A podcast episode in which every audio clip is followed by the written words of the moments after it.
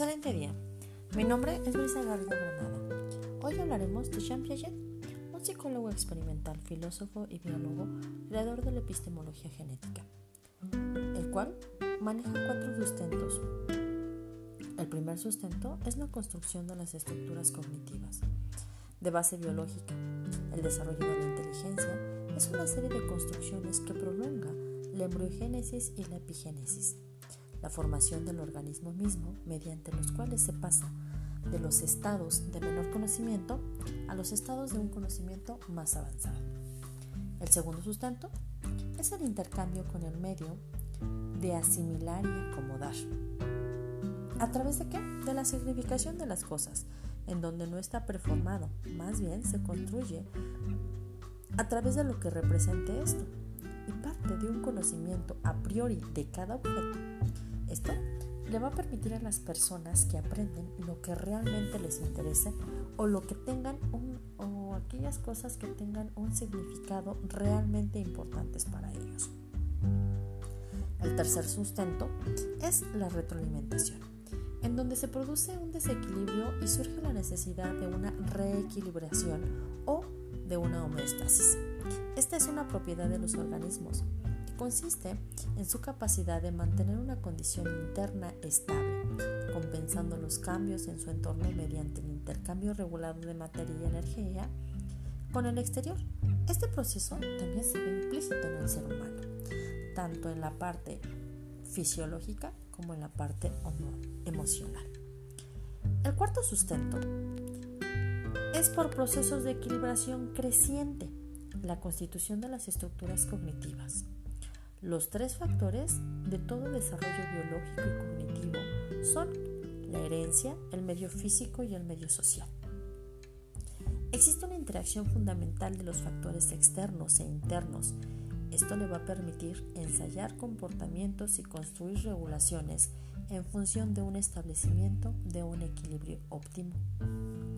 El quinto sustento es el mecanicista, hacia el proceso del equilibrio que explica a la vez el desarrollo de la inteligencia a nivel individuo y de la ciencia a nivel especie. Genera diferentes mesetas de equilibrio y cada una de ellas cualitativamente superior a la anterior se asciende desde estados de equilibrio más débil hasta estados de equilibrio cada vez más estable, o sea, desde equilibrios iniciales y frecuentes estados hasta los estados de equilibrio que van a tender siempre a permanecer.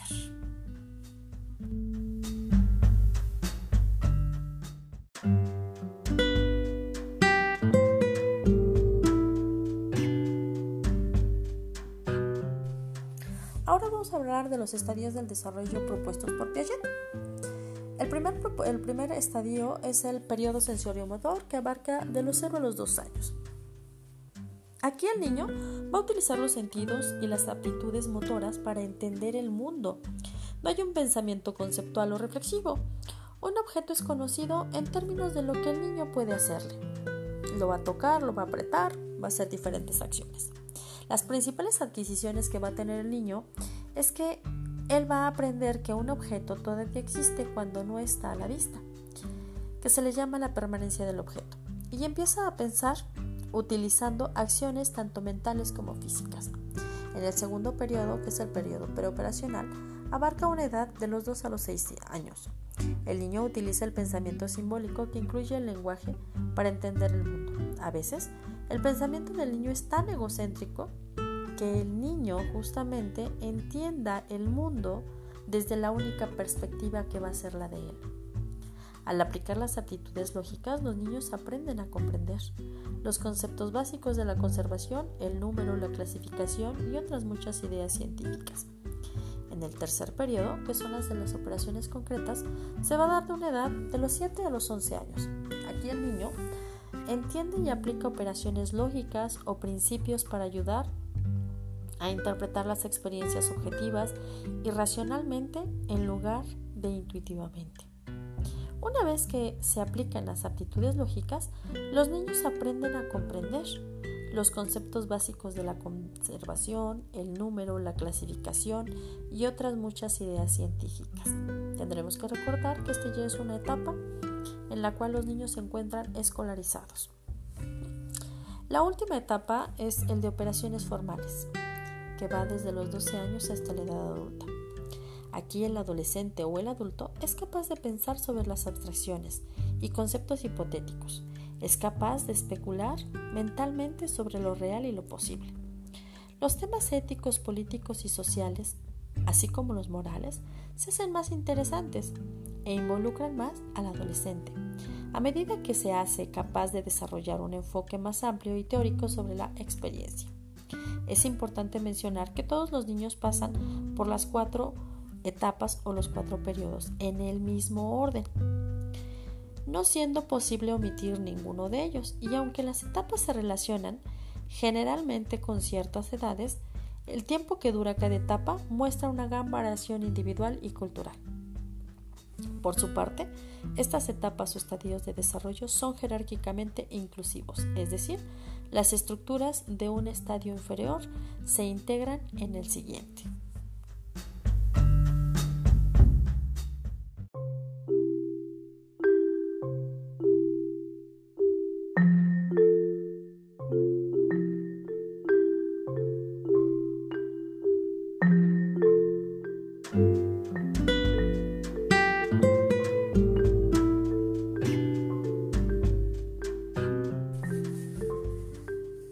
Aportaciones de Piaget a la psicopedagogía. Eh, la primera que pudiéramos determinar es que su teorización pedagógica se basó en la psicología, en la lógica y en la biológica. Dos, descubrió que los principios de nuestra lógica comienzan a instalarse antes de la adquisición del propio lenguaje que se generan a través de las actividades sensoriales y motrices. Estas se van a relacionar con el medio, especialmente con la parte sociocultural. La siguiente es que logró identificar el desarrollo psíquico, que se inicia con el nacimiento y finaliza en la edad adulta. Es comparable al crecimiento orgánico y está enfocado al equilibrio. Se representa en la vida adulta. Los niños aprenden mejor explorando y practicando. Dentro del aula, el aprendizaje se centra en el alumno a través del aprendizaje activo del descubrimiento. El aprendizaje activo y el descubrimiento, por lo tanto, son las claves para una educación infantil actualmente.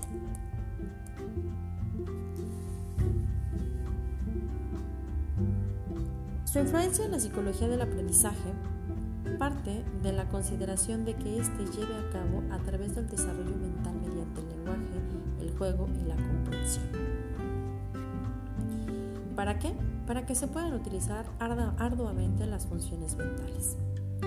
Él menciona que si el estudiante no ha madurado las estructuras mentales necesarias, no puede aprender determinados conceptos. Existe una serie de escalones en el desarrollo cognitivo y por lo tanto es importante conocer el nivel que tiene cada niño o niño para diseñar las tareas adecuadas a cada uno. Esto también lo vemos inmerso justamente en la parte de la educación especial o en la parte psicopedagógica directamente. Es analizar al niño de acuerdo al estadio en el que se encuentre. ¿Para qué? Para poder determinar cuál va a ser el apoyo que se le va a brindar desde la parte psicopedagógica. Entonces aquí se hacen ajustes razonables que también están dentro de la propia teoría de Piaget. Él dice que una de las mm, principales características de un niño inteligente es la capacidad que tiene cada individuo adaptarse al medio que le rodea. Esta adaptación que se requiere es del equilibrio entre los, entre los modelos o mecanismos de acomodación y asimilación. La adaptación consiste en la construcción de nuevas estructuras cognitivas que son producidas a partir de los procesos simultáneos y complementarios de asimilación y acomodación, en los cuales la directa interacción con el medio es necesaria y determinante. Espero haya quedado claro. Muchas gracias. Hasta luego.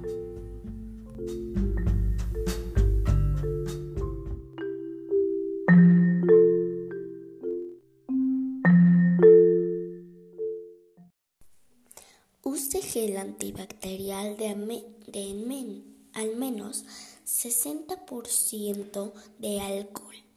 Mantenga la distancia entre los clientes de al menos 1.5 metros. Agregue, agregue un poco de jabón y agua para lavarse las manos. Se recomienda al menos un, un centímetro de jabón en vertical. Lávese muy bien las manos de al menos 40.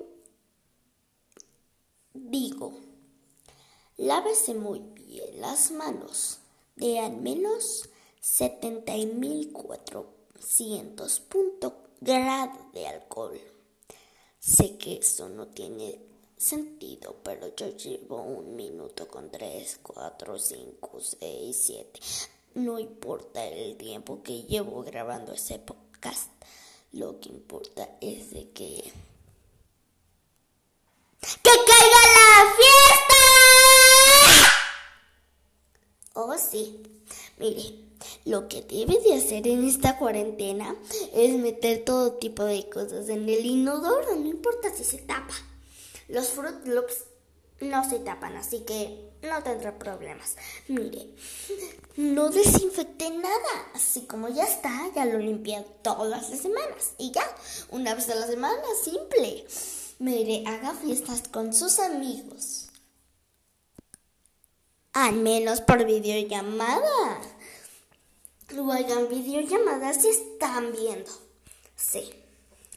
Miren, jueguen y hagan todo lo que sea para divertirse. Y mientras que está esta pandemia, no importa. Simplemente mantengan la distancia al menos un metro punto cinco. Y ya. O sea, eso no tiene nada de malo. Podemos festejar, hacer fiestas. Y sí, estoy haciendo popis, pero no importa. Ah, no es cierto, esa es mi muñeca que tengo. Pero mire, no se preocupe por el podcast o algo así de trabajo. Dígelo a la media, a la hora y listo. Ay, por favor, qué difícil puede ser. Vaya de compras y haga todo lo que tenga bueno. Este, lo que le recomiendo es de comprar y hasta que el carrito se llene y más, para que así ya no tenga que gastar más luego. Y así podrá ahorrar y no vaya al trabajo si no quiere. Bueno, eso sí es obligatorio, pero después de la pandemia, o sea, qué preocupación hay, ¿no? Sí, es que... Mm, Todo debe ser a la manera que quieran. Pero sí, los hijos sí necesitan reglas y límites. También los padres. Los padres necesitan muchos límites, demasiados límites. Ah, no es cierto, amo a mi mamá, ¿verdad? Sí, la amo, la amo, la amo.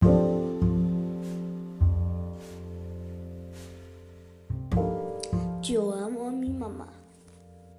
Yo amo a mi mamá a pesar de que a veces me regaña, pero sé que simplemente es porque ella me quiere y que, que yo siempre esté sana y me vea bonita de grande. Creo que le voy a hacer más caso. De hecho, no creo. Le voy a hacer más caso y sé que siempre la amaré a pesar de todo lo que pasé. Si pasa algo, pasa un funeral o un incendio, no importa, pero siempre la amaré. Y sí, la amo con toda mi vida. La amo, la quiero, la adoro y al infinito. Y mucho más allá siempre ha estado conmigo, porque es mi madre, pero también porque ella también me ama.